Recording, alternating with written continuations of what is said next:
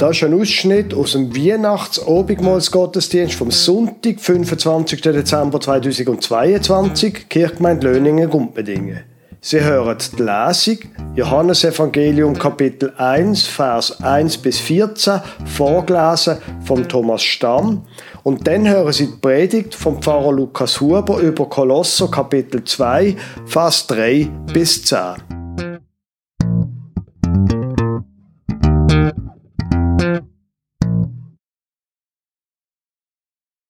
Ich lese aus dem Johannesevangelium, aus dem ersten Kapitel, 1. bis 14. Vers. Am Anfang war das ewige Wort Gottes, Christus. Immer war er bei Gott und ihm in allem gleich. Durch ihn wurde alles geschaffen. Nichts ist ohne ihn geworden. Von ihm kommt alles Leben und sein Leben ist das Licht der Menschen. Er ist das Licht, das die Finsternis durchbricht und die Finsternis konnte dieses Licht nicht auslöschen. Gott schickte einen Boten, Johannes den Täufer. Er sollte bezeugen, dass Jesus Christus das Licht ist, damit alle an ihn glauben. Johannes selbst war nicht das Licht.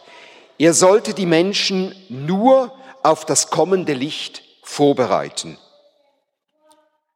Christus ist dieses wahre Licht, das für alle Menschen in der Welt leuchtet.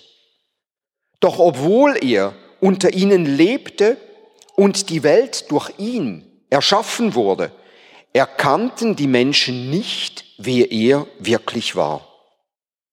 Er kam in seine Welt aber die Menschen nahmen ihn nicht auf.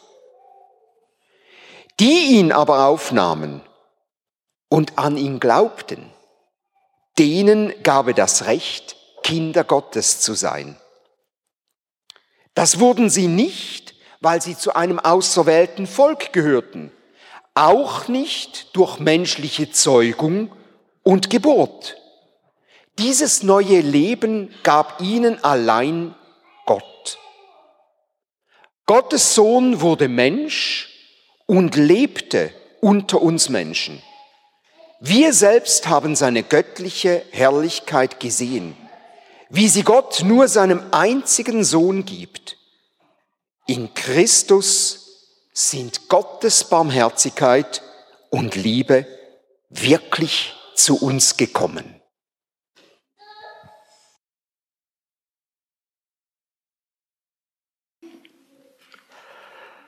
Predigtextordnung sieht für Weihnachten 2022 äh, Abschnitt vor aus dem Kolosserbrief, Kapitel 2, Vers 3 bis 10. Da heißt es, in ihm, und gemeint ist Jesus Christus, in ihm liegen verborgen alle Schätze der Weisheit und der Erkenntnis. Ich sage das, damit euch niemand betrüge mit verführerischen Reden. Denn obwohl ich leiblich abwesend bin, so bin ich doch im Geist bei euch und freue mich, wenn ich eure Ordnung und eure Fest, euren festen Glauben an Christus sehe. Wie ihr nun angenommen habt den Herrn Christus Jesus, so lebt auch mit ihm, verwurzelt und gegründet in ihm und fest im Glauben, wie ihr gelehrt worden seid und voller Dankbarkeit. Seht zu, dass euch niemand einfange durch Philosophie und leeren Trug, die der Überlieferung der Menschen und den Elementen der Welt folgen und nicht Christus. Denn in ihm wohnt die ganze Fülle der Gottheit leibhaftig und ihr seid erfüllt durch ihn, der das Haupt aller Mächte und Gewalten ist.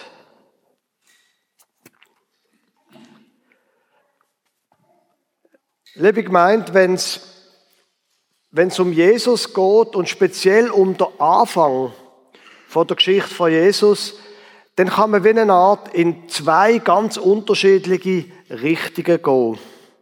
Auf der einen Seite haben wir das Matthäusevangelium und das Lukasevangelium, wo die Geschichte von der Geburt von Jesus erzählen. Und dort ist es ganz wichtig, dass es ganz klein wird. Der Schöpfer von Gott wird ganz klein. Es fängt an, Sie kennen die Weihnachtsgeschichte.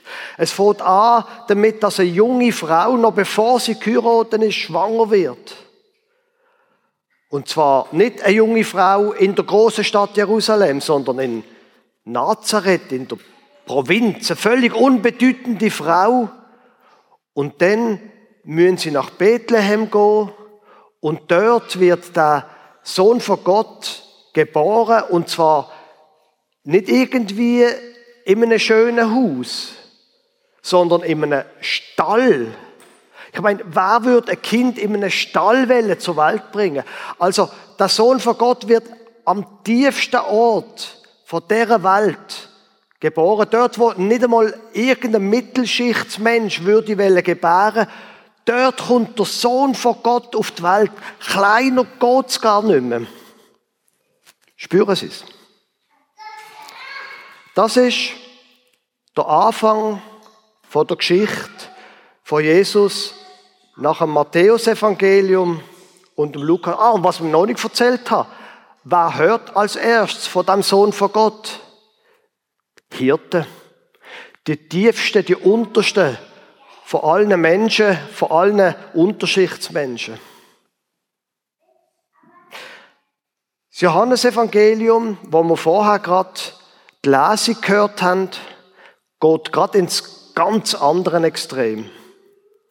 Da wird Jesus präsentiert und damit wir es richtig verstehen, das, was der Thomas Stamm vorher vorgelesen hat, das ist die Weihnachtsgeschichte quasi vom Johannes. Da ist Jesus das Wort, das Wort. Und größer geht's gar nicht. Das Wort von Gott, das ist Jesus. Also wenn wir Menschen miteinander reden, es geht nicht ohne Wörter. Und Gott hat schon immer, der große Gott hat immer schon zu den Menschen geredet und jetzt ist das Wort, ist Jesus.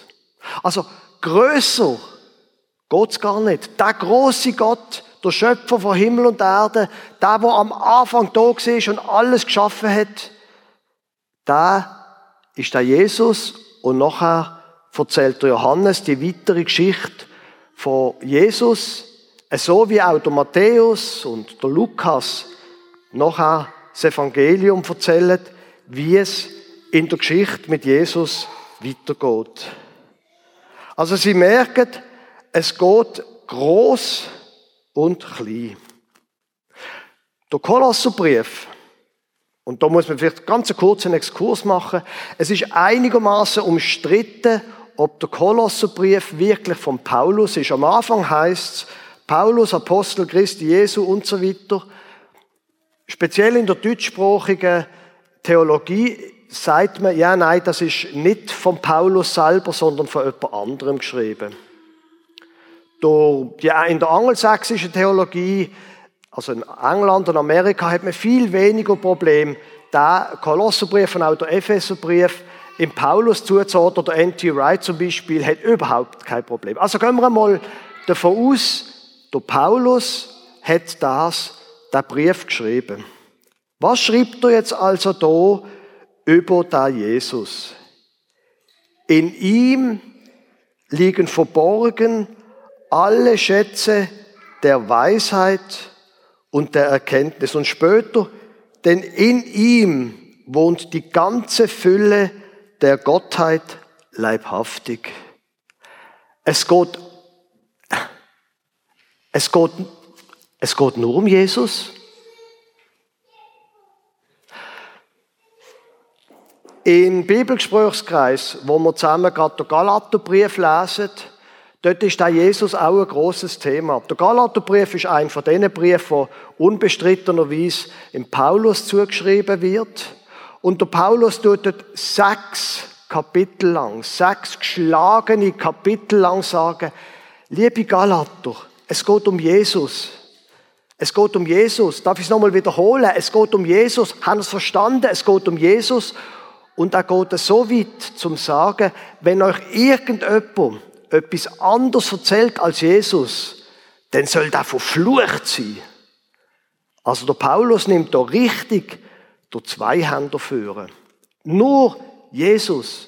Nicht irgendwie, weil das Problem war, wo der Paulus weggegangen ist von diesen Gemeinden, weitergezogen ist, sind in die Gemeinden von Galatien Juden, christliche Kreis Leute gekommen, die zu den Leuten gesagt haben, das mit Jesus ist schon gut. Aber gell, ihr wisst, ähm, der Jesus, das ist ein Jod gewesen. Der Jesus, der ist beschnitten gewesen. Der Jesus hat sich an das Gebot gehalten. Also wenn ihr wollt sein wie Jesus, weil es geht ja um Jesus, dann müsst ihr euch jetzt auch beschneiden lassen und ihr müsst alle 613 Gebote vom Alten Testament halten. Und der Paulus sagt, nein, und wenn ich jetzt nicht ein Mikrofon anhätte, dann würde ich noch so laut schreien, wie ich könnte, um das verständlich zu machen. Nein! Schreit der Paulus, auf keinen Fall.